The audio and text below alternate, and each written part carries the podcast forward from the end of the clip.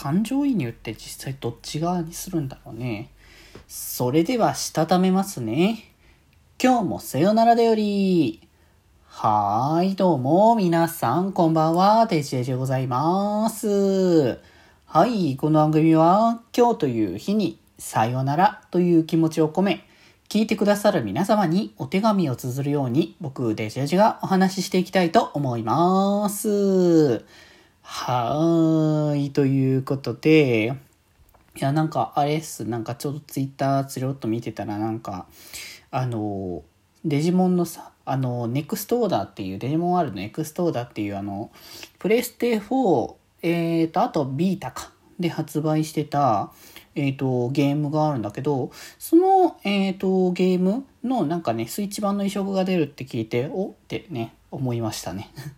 まあなんか、そろそろ出ないのかなとは思ったりはしてたし、結局あの、まあ、ビータ版で出たのやつのなんかまあグレードアップ版みたいな感じのやつがインターナショナルエディションっていうのがプレステ4で出ててっていう形だったから、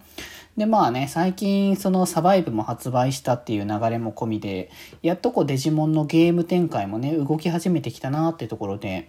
もともとデジモンストーリーのね、あの続編を作る、続編というか、まあ、そのシリーズの新作を作ってるみたいな話も若干出てたからまあなんかそのなんだろうな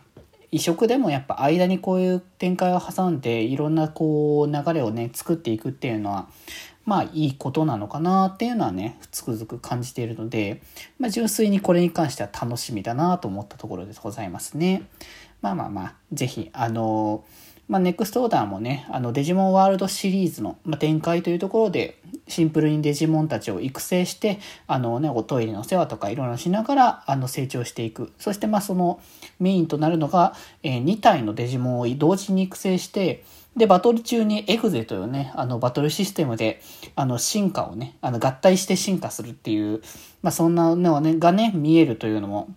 まあ一つね、楽しみの一つでもあるので、まあ、地味にね、あの、そのエグゼを知る瞬間に流れる挿入歌のね、アウェールさんが歌ってるアクセンティアもね、とってもね、かっこいい曲なので、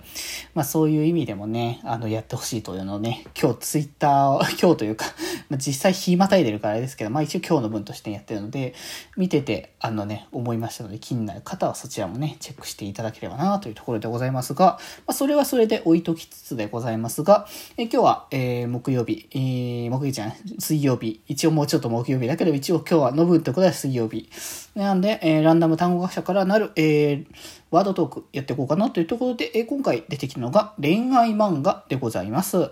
まあ、恋愛漫画ね、あのー、まあ、なんだ少女漫画にくくるのもありかなというところかもしれないですけども、まあ男女の恋愛を描いた物語。まあそこからまた恋愛漫画って広げたら僕が好きな BL も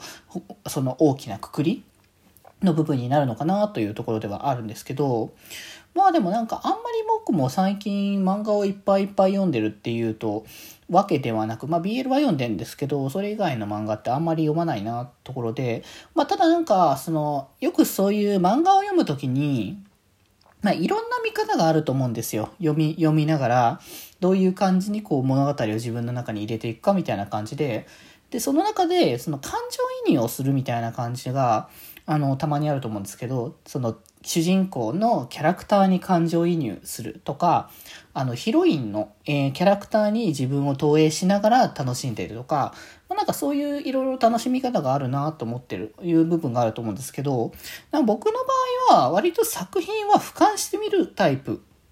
って形で、いや、すごい熱量を上げてわーって楽しむみたいな感じになるんですけど、ただその、見方として誰かのキャラクターの気持ちになってみるというよりかは、あの、この作品を全体を通して、この関係性、このキャラクターたち、まあ恋愛でたらこのキャラクター、このキャラのあの恋愛模様がどんな感じになるのかとかそういうものをあの見ながら楽しんでいくっていうのがまあ多いから、だから BL とかも基本本当に僕、あの、視点としては、あの、どっちの受け側、攻め側、どっちに感情移入するとか言われても、基本的には壁になるか机になるかみたいな感じの無機物になって、その場にいるっていう状況下で眺めている。それがやっぱ思